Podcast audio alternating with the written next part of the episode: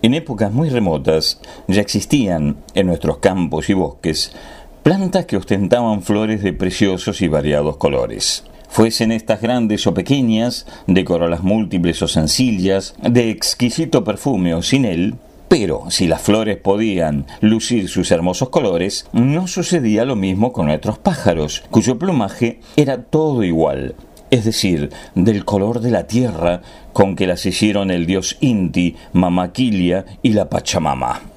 Nosotros, pensaron con toda justicia nuestros pájaros, también podemos, como las flores, lucir en nuestras plumas esos mismos colores con que ella llama la atención, haciéndose admirar tanto. Y como era deseo de todos los pájaros poder lucir en su cuerpo plumas de bonitos y vivos colores, resolvieron reunirse para pensar en el medio de conseguirlo. ¡Qué divina algarabía hubo en el bosque aquella mañanita a la salida del sol!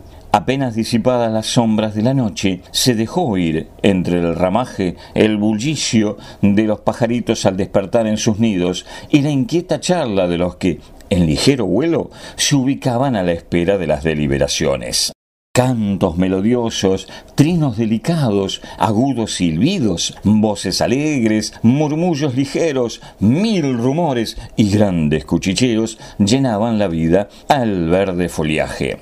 Los más madrugadores, como la calandria, el hornero, la cachila, el churrinche o el jilguero, fueron los primeros en abandonar sus nidos, recomendando a sus pichoncitos mucha obediencia y cuidado mientras durara su ausencia. Millares de pájaros cantando todos a la vez llegaban poco a poco y aumentaban el regocijo de aquella hermosa madrugada, prestándole animación con su revolotear inquieto sobre las plantas y las flores. Jamás habíase visto reunión más llena de alboroto y alegría.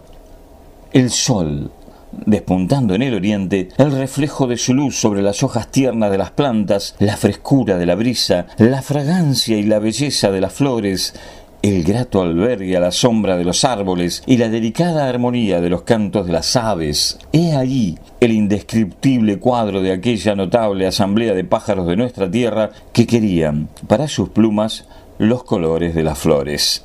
Cada uno de los concurrentes manifestó su modo de pensar y las opiniones fueron discutidas en el mayor orden y con perfecta educación. Algunos deseaban poseer un solo color en su plumaje, mientras otros aspiraban a muchos diferentes. Estos ansiaban tonos suaves, aquellos los pretendían muy vivos y brillantes.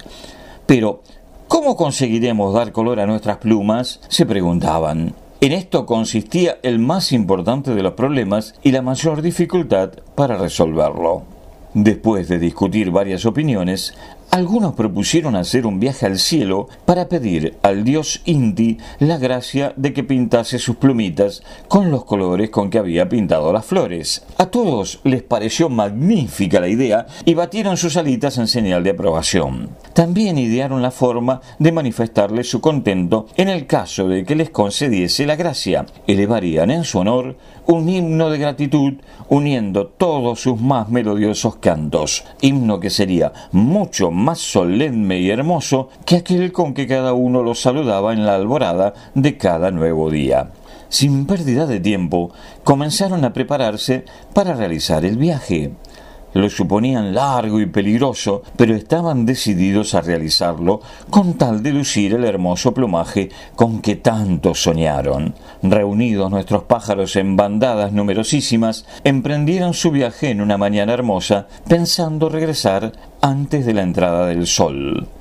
Dejémoslos en viaje, caminos del reino del dios Inti, y mientras tanto veamos por qué algunos se quedaron en la tierra sin volar al cielo en busca de color para sus plumas. Uno de ellos, nuestro laborioso hornerito, se quedó construyendo su nido. Ya sabemos que su plumaje está muy de acuerdo con su arte de humilde y sabio constructor. Desde entonces, el hornero orienta siempre su nido hacia el sol. La tacuarita o ratona no viajó porque sus pichoncitos eran aún muy pequeños y estaba enseñándoles a volar. Desde entonces solo canta cuando brilla el sol y lo hace mirando hacia él. El pirincho o pirirí tenía la tarea de ser útil en los sembrados, y como siempre fue tan cariñoso y buen compañero del hombre, desde aquella época se lo quiere más por bueno que por belio. La calandria tuvo por misión alegrar la soledad del bosque con su cantar maravilloso, y lo hizo con su arte tan exquisito puso en su canto tanta gracia y armonía que desde entonces es el pájaro cantor que no tiene rival en toda América. Y hubo uno pequeñito que por ser tan pequeñito no pudo volar al cielo. Era el tuminico o picaflor. Este diminuto pajarito quedó volando, inquieto y ligero, sobre las flores del bosque parecía una grácil mariposa visitando las corolas más bonitas y vistosas. Era tal su impaciencia, esperando el regreso de los pájaros viajeros, que no se quedaba quietecito ni un instante, ni asentaba sus patitas en el suelo, como ahora.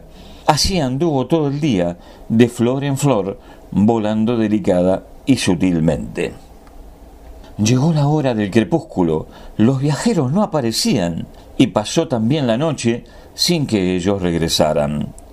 El alba de un nuevo día animó al bosque con el despertar de los pájaros que habían quedado en él. Llenos de ansiosa curiosidad, revoloteaban de rama en rama preguntándose la causa de semejante demora. El tuminico no cesaba de volar entre las bonitas flores que tenían sus corolas salpicadas de gotitas de rocío que brillaban a la luz del sol con destellos de piedras preciosas. ¿Qué había ocurrido allá lejos, muy cerca del reino del dios Sinti, hacia el que se dirigían contentos y optimistas los pajarillos de la selva? ¿Habrían ofendido a los dioses con su audacia y tal vez recibido por ello algún castigo? ¿Volverían con sus plumitas pintadas? O habrían perecido en el largo viaje? Esas y otras mil preguntas se oían entre el susurro de la fronda en forma de trinos entrecortados y murmullos confesos. Lo que había ocurrido no lo imaginaban los pajarillos del bosque. Fue algo tan magnífico y sobrenatural tan digno de alabanza y de gratitud que el recuerdo de aquel hecho extraordinario nos llega a la memoria cada vez que admiramos los bellísimos colores que lucen la mayoría de nuestros pájaros. Inti, Dios supremo que dominaba el aire, la tierra y el agua, considerando muy justas las aspiraciones de sus alados hijitos, decidió que ellos se convirtieran en realidad y la realidad fue hermosa. Veréis cómo. Estas tiernas avecilias no podrán llegar a mí, se dijo Inti. Con el calor de mis rayos se quemarán sus alitas y no podrán volar.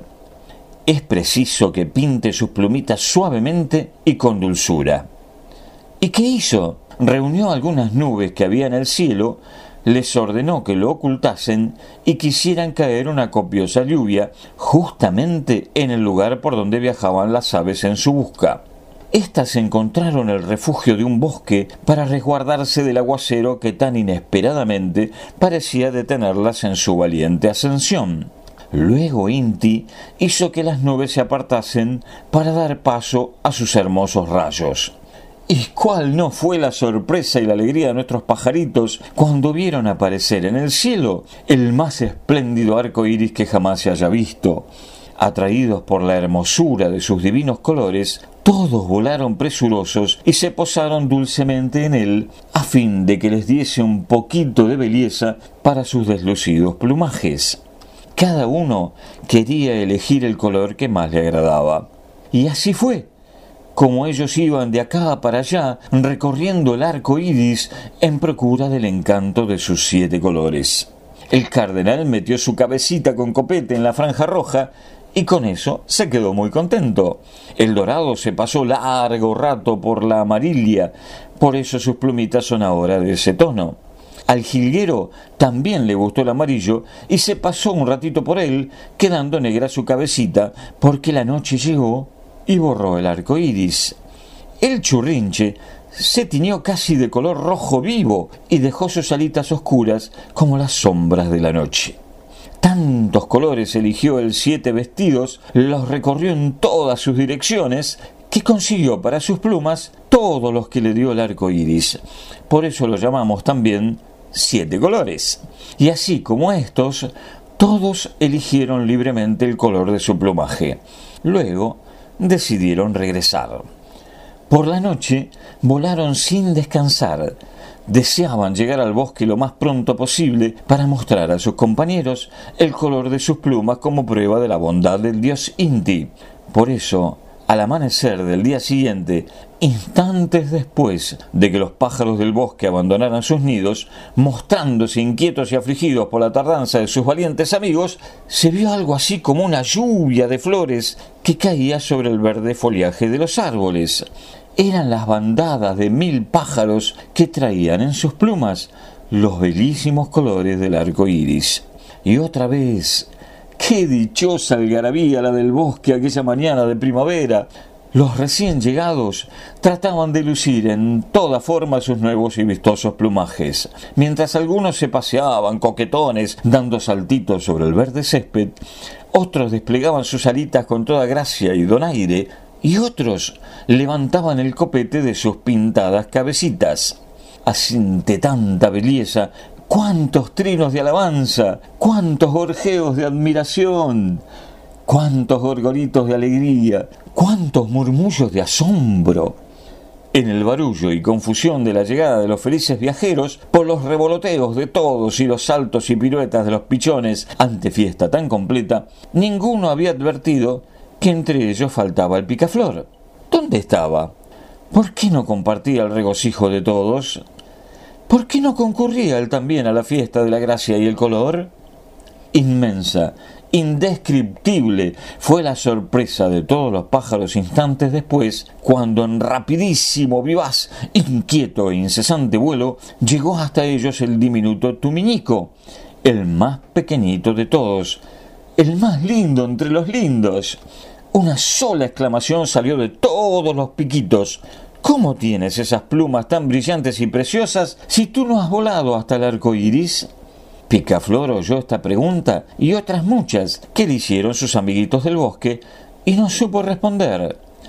Vino en su ayuda una flor que dijo: Tu minico tiene ahora los colores del arco iris, los de nuestros pétalos y los de las piedras preciosas, porque ama la luz, la miel de los cálices y las gotas del rocío.